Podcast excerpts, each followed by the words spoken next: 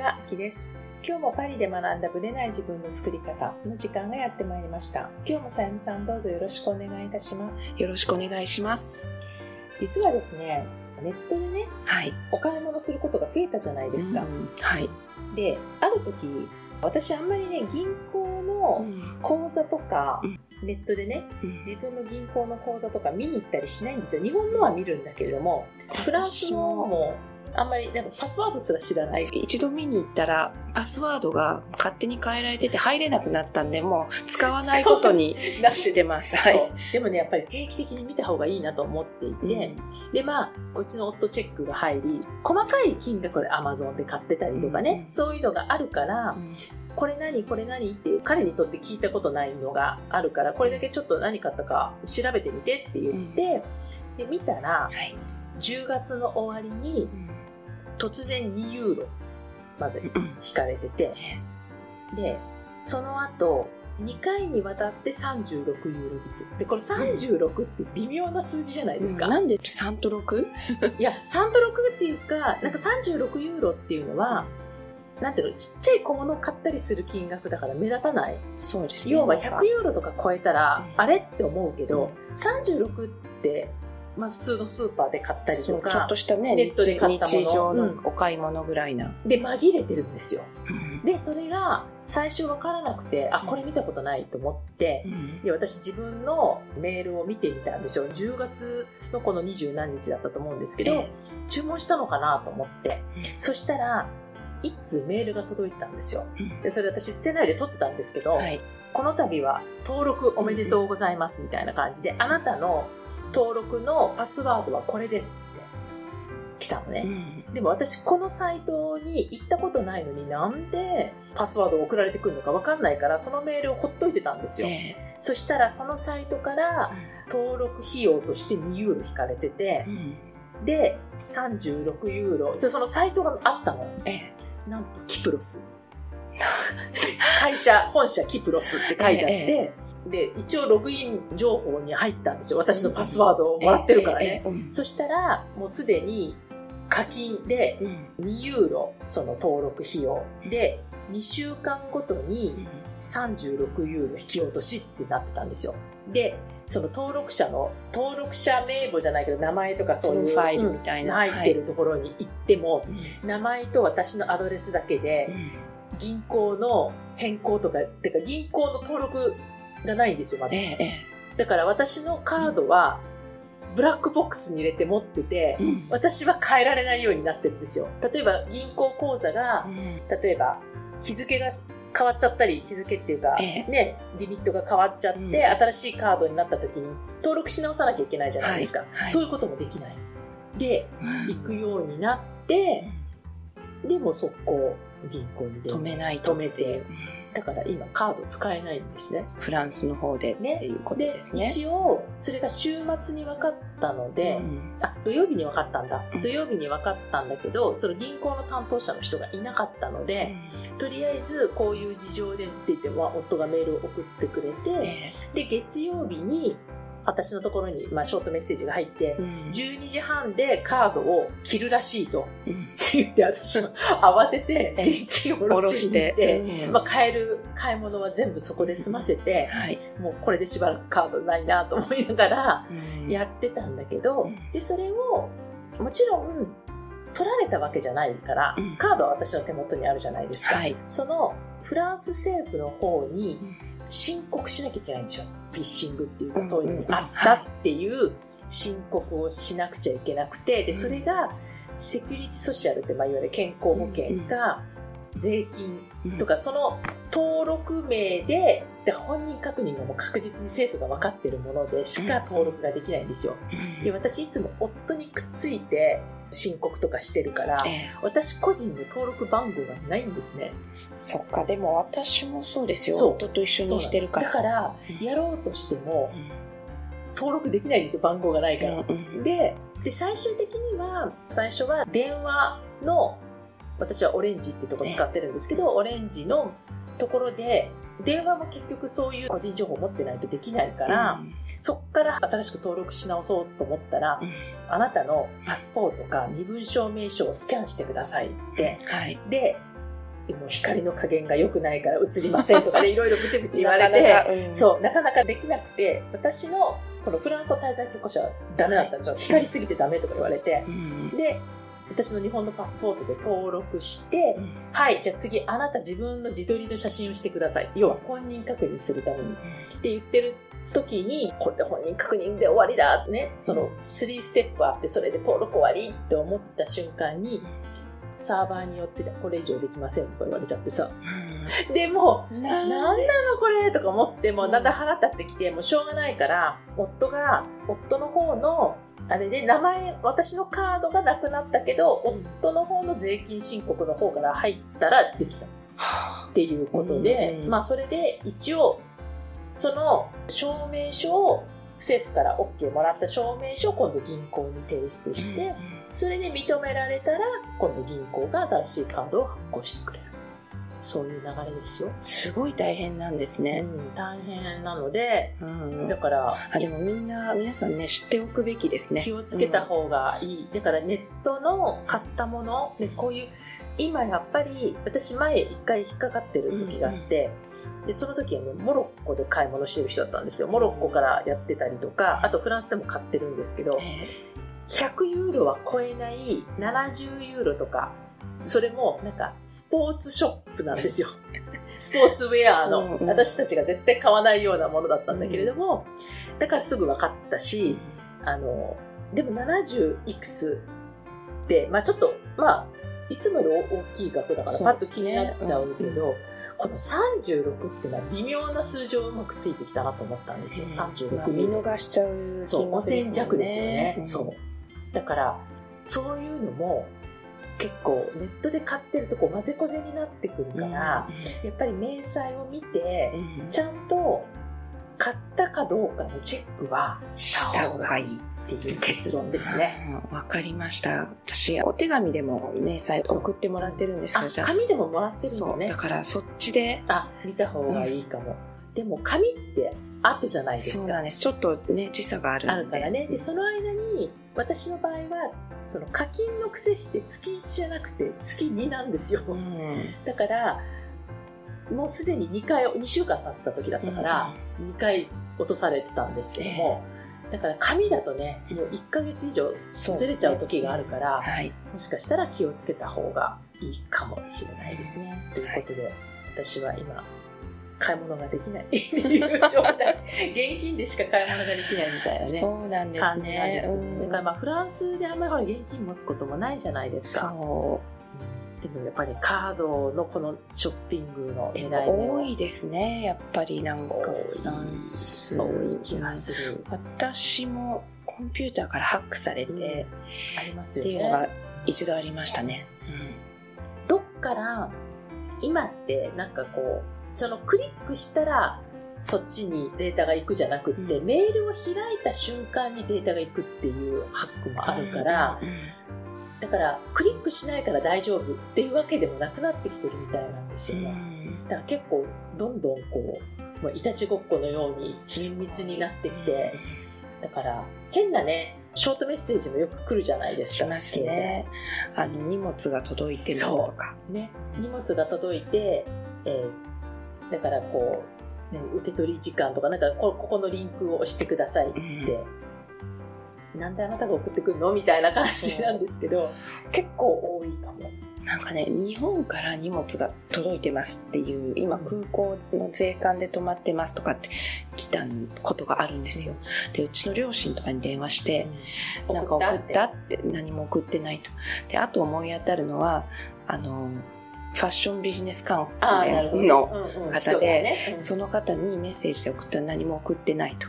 でちょうどその直前になんかこの新しいものがやっと出来上がってきたから、送ろうか送るまいかっていう話をしてたので、送ったかもしれないと思った。と思って一応念のために聞いたら送ってない。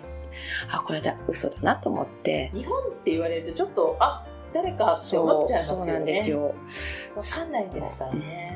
まあ日本は日本できっとあるのかもしれないけどね。ヨーロッパは多いのかもしれないんで、はい。はい、気をつけた方がいいかなと思います。はい。はい、それでは本編スタートです。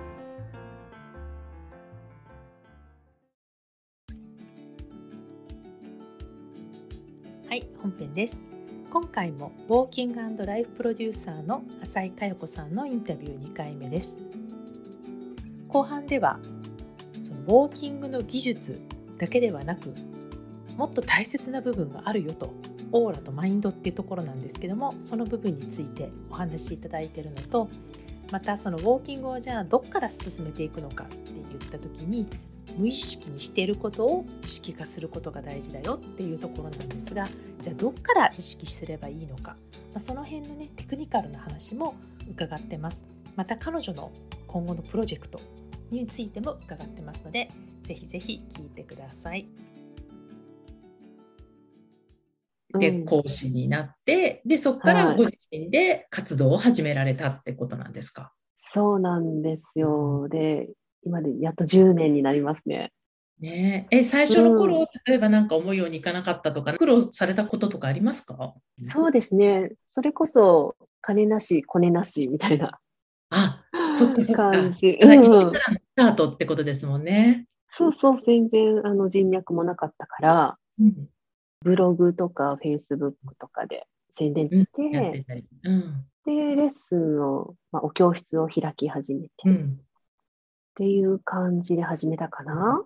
うんで、ね、やっぱり、やり始めて、うまくいかないことも、こう教えたいのになかなかこう伝わらないなとか、はい。うん。この言い方を別の言い方に変えてみたりとか、で人によって理解する観点が異なるから、うん。イメージで理解する人もいれば、理論的に言った方が分かる方っていうのもいるし、その人に合わせて、いろいろ試行錯誤しましたね。確かにね、人によって伝わり方が違いますもんね。確かそう。で、歩くっていう手足を動かす技術、はい。筋肉と関節を動かす技術だけだとこの人輝かないなとか、なるほど。ただ、綺麗に歩いてても、また違うってことですよね。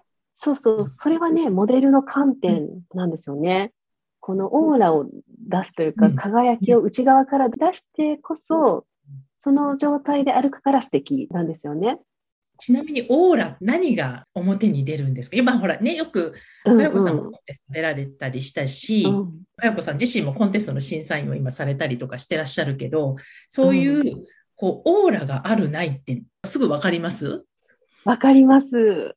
あれ、こう、パッと見で分かる人は分かるって、ね、舞台の上をバーッと見てても分かるっておっしゃるけど、やっぱりそうなんだ、かやこさんも。わ、わかりますね。喋ってなくても、あわかります、わかります。動いてれば分かる。動いていればわかる。まあ、うん立ってるだけでもわかるかな。それって何が違うんですかね？これ、自分のマインドだと思います。はあ、マインドがどうなってると、その差が出るっていう感じなんですか？なんか自分で自分を満たせてる、うーん。うん、自分のエネルギーが高い状態のうん。方、自分が満たされてるとエネルギーが高い状態。はい。うん。うん。それだと内側からすごい輝きを放ってる。なるほどうん。ね。例えば自分に自信がなかったりとか、はい。うん。気持ちがもやもやしている状態だとなかなか輝きがね、表に現れてこない。わかるんだね、そういうそう。だから簡単に言うとうん、自分が好きなことうん。をしてるときとか、好きなことの話をしてるときって、うん。エネルギーが触りません、ね、上がりますしね。ううんうんあと恋してるときとか、キラキラしてる。ね。うん。ああいう状態なんですよ。なるほど。つまり、そのスタイルがいいとか、ただ歩く技術的にいいとか、うん動作がいいとかっていうレベルではないってことですよね。そうそう。まずは、本当ね、マインドを満たすのが大事。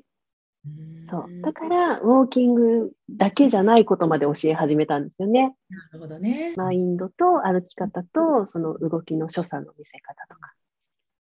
これ、どっちからスタートしてもいいんですか？同時進行だと思うんですけど、人によっては、まあ、ウォーキングから入る人もいるし、マインドのっぽいところから入る人もいると思うんですけど、なんか、それはスタイルの違いなのか、一番こう、うまくいきやすいやり方みたいのがあるのか、どうですかね、このあたり。えー、どうだろう。人によってかも、うん、もう動いちゃった方が、早いかなっていうのもありますけどね。動かしちゃった方が。うん、えー体と心はね、つながってるから、体の状態を上げれば、それに付随して心の状態も上がるし、まあ、心が上がれば体の方も上がるし、どっちから始めてもやりやすい方かもしれないですね。まあ、そうですよね。かよこさんだって病院で歩き始めたところがスタートしてるわけだから、そうそう動かしていった中で、心の方も上がってきたっていうことですもんね。そうですね。私はまあ体を動かしてからの方が心が上がりやすかった。ね、人それぞれきっとパターンがあるんでしょうね。うん、あるんでしょうね。で、そういう活動をされてきて、今はどんなことをメインで、まあ本当にいろんなプロジェクトされてらっしゃると思うんですけれども、はい、10年経って感じること、はい、やめないですよね。だって 10年経ったけど。そうそう、10年スパンの区切りなんですけど、もうウォーキングは転職だから、うん10年経った今も、もうやり続けたいって思ってますね。えー、なるほどね。そう、今ね、プロジェクトはね、うん、私の中のテーマは、歩き方次第で世界が変わるっていうのをテーマにしててね。うん、歩き方次第で自分の取り巻く世界も変わるし、地球っていう世界も変わるかなっていうので、Walk on Earth プロジェクトっていうのを立ち上げてます。はい、これは、毎日歩くっていうのって無意識にできることですよね。はい、で無意識にできることを意識的にすることで自分の例えば元気になったりとか健康になったりとか、うん、美しく見せることができたりとか、うん、そうそれを意識的にすることで変わっていくのでうん、でそれって誰もができること、うん、年齢も性別も人種も関係なく歩くことから自分を輝かせることができるから、それを全世界、うん、全人類に伝えたいんですね。なるほどね。そう、それの世界196カ国、うん、広げていくのが、そう、ウォークオンアースプロジェクトです。え、これは例えばね、今おっしゃったこう無意識でやってるじゃないですか、歩くのって。確かに、はい、本当に無意識で動いてると思うんですけども、これを意識化するときに何を意識化していったらいいんですかね？そうするとこう綺麗になったりするんですかね？そうですね。まず足を動かしてるというのをまず意識をしてみてください。それすら意識してないんでってことですね、私たちそうそう。そう。無意識で、例えば駅から家までついてません、はい、うん、確かにね。その間に歩いて家にたどり着いているはずなんですけど、はい。うん、多分無意識だと思うんですよ。そうね。そう、だから歩くことそのものにまず意識を向けてもらいたいかも。どこからかかとから着地をしているとか、うんうん、膝が伸びているとか、どんな姿勢で歩いているのかとか、うん、そういう体の使い方からちょっと意識をして、なるほど。うん、見てもらうといいと思います。これ本当に外だけじゃなくて家の中も本当に無自覚で歩いてるから、そそこを意識するだけでもいいですよね。本当にちょっと部屋から部屋の移動だったりとか、トイレに行くとか、そういう時だって数歩絶対歩いてるから、うん、そうそう。そこ自体も意識したら全然違うってことですね。そうなんですよ。で、その歩くことの効能って、うん、さっきもちょっと出てきたけど、脳内からベータエンドルフィンとかセロトニンとか幸せを感じるホルモンが出てくるんですね。うんだから歩くだけでまず気分が上がる。そして、きちんと正しい姿勢でお腹引き上げたりとか、猫背じゃなくって、しっかり胸を開いて歩くとか、その姿勢で歩けば、全身の筋肉を効率よく動かすことができるんで、代謝も上がって痩せたりもするし、ボディラインが整ったり、お尻上がったり、あお尻上がりますか？お尻上がりますよ。そうなんです。そういう効果もあるし、もういいことずくめなんですよね。なるほどね。そう。そして、歩くことそのものも大事なんですけど、うん、そう歩くことは大切。なんだけど、どんな自分で歩くかをもっと大うん、切。さっきおっしゃってたところですね。うんだから自分を、ただ手足をきれいに動かすのもまあ大事なんだけど、はい。どんな自分のマインドで歩くかが大事。このどんな自分っていうのはどういう自分を意識したらいいんですかね？そうですね。自分が満たされた状態で歩く。うん。なるほどねうんそう、だから自分を満たし続けて、その状態で歩いていくのが大事かなってすごく思ってます。ね。うん。例えば、佳代子さんにとって自分を満たすってどういう感じなんですかね？私はですね、自分に対して自分が喜ぶことを与え続ける。例えば好きなことって大なり小なりなんですけど、じゃあスタバのカフェラテが好き。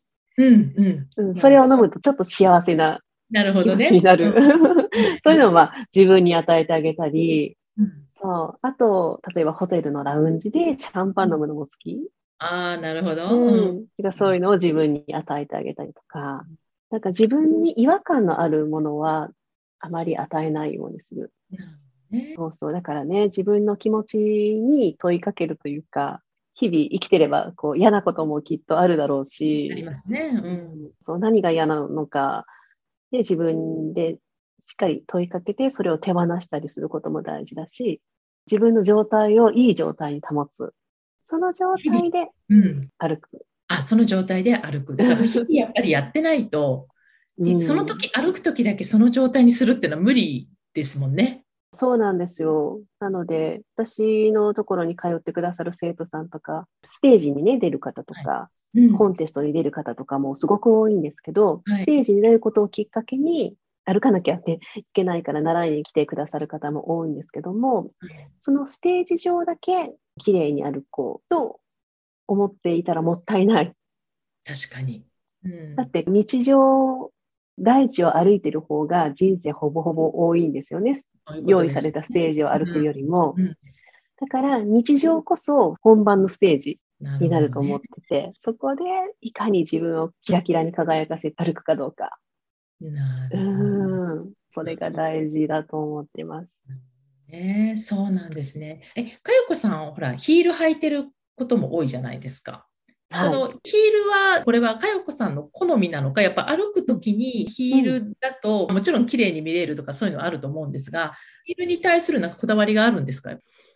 ああ、そうですね。ヒールの方が見た目的な美しさとか、うんファッションを楽しむっていう意味で選んでるっていうのもありますし、もちろんね、全然運動靴とかでも歩きますよ。うん。ただ、習いに来てくださる方も、ヒールの歩き方って少し特徴があるから、うん、練習が必要なんですよね。違うんですね。うん。それをお伝えするためでもありますなねねじゃあ歩くっていうことに関して言えば、まあ、どの靴でもいいんです。どの靴って言い方変ですけど。どの靴でもいいです。裸足でもいいです。うん、なるほど。うん。じゃあお手元にある、まあ本当に家の中だったらね、裸足で歩けるわけだし、そうそう。姿勢とか歩き方、うん基本的なものって、どの靴履いても同じなので、うんまあ、ハイヒールだけね、着地の仕方が違かったりもするんですけど、そうなんです。なるほどで、このね、自分を輝かせて歩く人たちのことを、私、うんウォークニスタって呼んでて、僕にした。うん。ウォークニスタってこう、ファッショニスタみたいな、うん、ちょっと文字った。そうそう、これがね、ウォークニスタの定義があって、はい。毎日、無意識に繰り返される歩く動作を楽しく、美しく、そしておしゃれにうん、で自分自身を輝かせて歩く人たちをウォークニスタと呼んでます。なるほど。で、歩くことは大切。だけど、どんな自分で歩くかはもっと大切で、歩くって自分を動かす力なんですね。確かに。今ある場所から望む場所へと自分を動かす。うん、すなわち、それは人生を動かす力になるんですね。確かにね。歩くことから自分自身を輝かせれば、何気ない毎日がハッピーになります。だから、お気に入りのファッション、お気に入りの場所、でそれぞれの表現やスタイルで歩くことを楽しむ。はい。それがウォークニスタ。なんかすごい素敵な人のイメージなんですけど、今、うん私たちがウォークニスタになるために、どっからウォークニスタになっていけばいいんですかね、まず。そうですね。まずは無意識を手放して意識する。なるほど。やっぱそこですね。そこからです。まあ、最初からね、上手にできなくてもいいんですよ。うん。なので、まずは意識をする。歩いてることを意識する。そこからちょっと上手に歩いてみようかなって姿勢を、ね、ピッて正して歩いてみようかな。なるほど。うん一本の線を踏んで歩いてみようかなとか。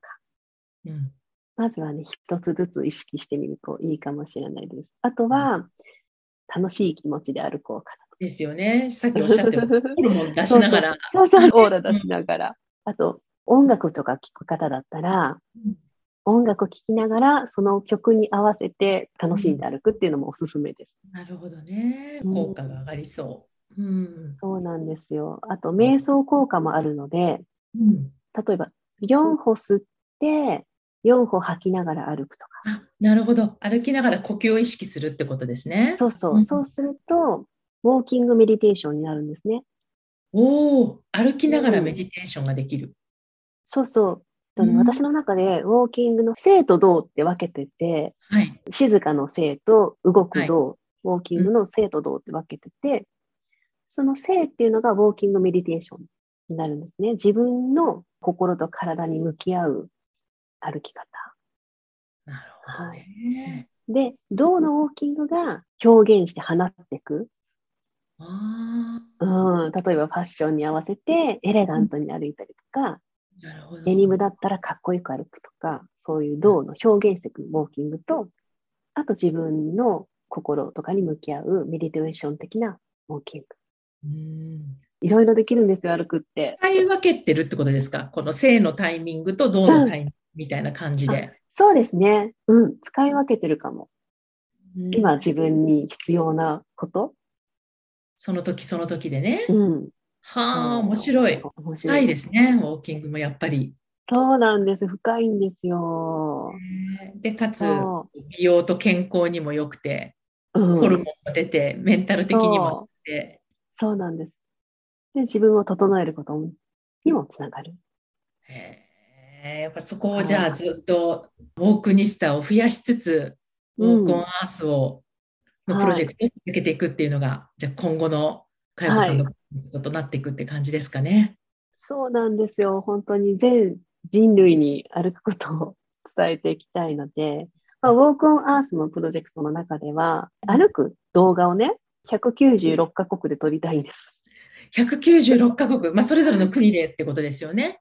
そうそう。で、まあ、私は今、日本の東京にいるので、はい。東京を歩いている動画を撮って、ちょっと YouTube にウォークオンアースっていう動画をね、アップしてるんですけど、よければ、うん、見てくださ。はいい。で、今度、196カ国って自分一人成し遂げるのちょっと、大変。ちょっと大変ですよね、確かに。そうなんですよ。うんなので、世界中にいる私の門下生たち、うん。はい。タイにいる、えー門下生が、タイのね、街中を歩いている動画を撮って、えー今ね、Facebook の方にアップしてるんですけど、そうなんですね。そうなんです。次は香港にいる門下生が、香港を歩いている動画を撮ってもらって、うんこれからかな、載せるんですけども、うんぜひ、アキさん、パリを 歩いてもらいたい。ちょっとちゃんとウォークニスタにならないといけませんね、きちんと。うんうんへえ、すごい。まあでも、門下生さんがこうやって海外にもいらっしゃって、日本の中でも多分ね、あちこちいらっしゃると思うんですけど、それぞれの土地で歩いている動画って、なんか見応えありますよね、いろんなのがそう、そうなんですよ。それをね、日本だったら47都道府県ね、確かに。風景によってまたちょっと見え方も違ってくるしね。面白いですよね。そうそう、そうなんですよ。かよこさんもぜひパリではい。歩いてください。あ 私も歩けるように。。ね、前回ね着物のプロジェクトでいらっしゃったのはあそう2019年でしたっけ？2019年、そう、うんハッピー着物プロジェクトで、パリのオペラ座でね、着物ショーで歩かせてもらったんでねすけど、着物ではだから歩いたってことですよね。そうだ、着物では歩いた。練り歩きましたよ、ね、パリの。ね、外でも歩いてらっしゃいましたよね、なんか。歩きました。パリの街中を。ね、はい。皆さんね、写真撮ってくださって。ねウォークオンアースやってますよ。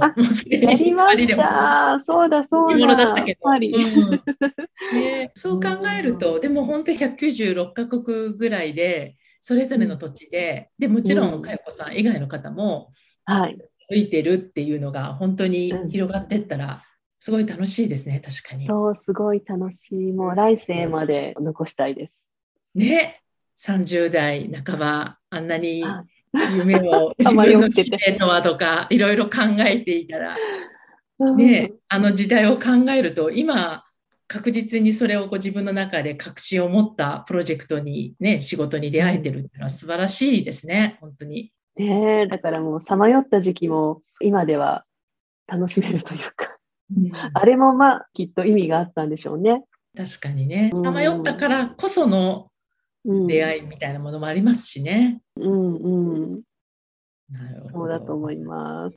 えー、じゃあ、近々では来年とか、まあもちろんね、今、時期が時期なので、海外とかなかなか行けない状態かもしれないんですけども、また海外に出たいっていう感じで思ってらっしゃるんですかね、かよこさんそうですね、海外行きたいですね。ファッションショーとか、文科生たちがね、海外でも開催しているので、そこに行きたいっていうのもありますし、あとまあ、今の時期だからこそオンラインっていうのがね、うん、できるようになったので、オンラインでレッスンもしたりしているので、だからこそ、はい、海外のね、生徒たちとつながることができたので。なるほどね。はい、これからもオンラインと対面と両方で広めていきたいなと思ってます。なるほど。ありがとうございます。じゃあ最後に、はい、もう散々ね、いろいろ、はい、の素晴らしさについて語ってくださってるとは思うんですけども、これを聞いてくださってる方に、多分ね、今の話で興味を持ってくださる方はとっても多いと思うんですけれども、かよこさんがご自身のね、今48年間を通して、今後、ご自身がね、伝えていきたいこととか考えてらっしゃることをちょっと最後メッセージでお聞かせいただけたらと思います。はい。もう私のテーマをお伝えしたいメッセージは、歩き方次第で世界が変わるっていうことですね。うん、なので、歩くことは自分を動かす力なので、どんな自分で歩くかが一番大事。うん、自分も含めて、世界中のこれを聞いてくださる皆さんも、まず意識を、歩くことにちょっとでも興味を持って意識をして、はい、えー、自分の充実した幸せな人生を歩んでいきたいなと思ってます。はい。これからのご活躍を応援させてください。はい。ありがとうございます。どうもありがとうございました。ありがとうございました。この番組は毎週日本時間の木曜日の夜に配信されています。配信場所は iTunes のポッドキャスト、Google ポッドキャスト、Amazon Music、Spotify などから聞くことができます。YouTube も時間差はありますがアップされています。iTunes のポッドキャストは登録ボタンを押していただくと自動的に新しい回が配信されます。また、週2回 Facebook とインスタでライブを行っています。ポッドキャストとはまた違う視点でマインドについて、願望を叶えることについてお伝えしていますので、ぜひよかったらこちらも参加してください。アーカイブは期間限定で見れますので、詳しくはパリプロジェクトのホームページをご覧ください。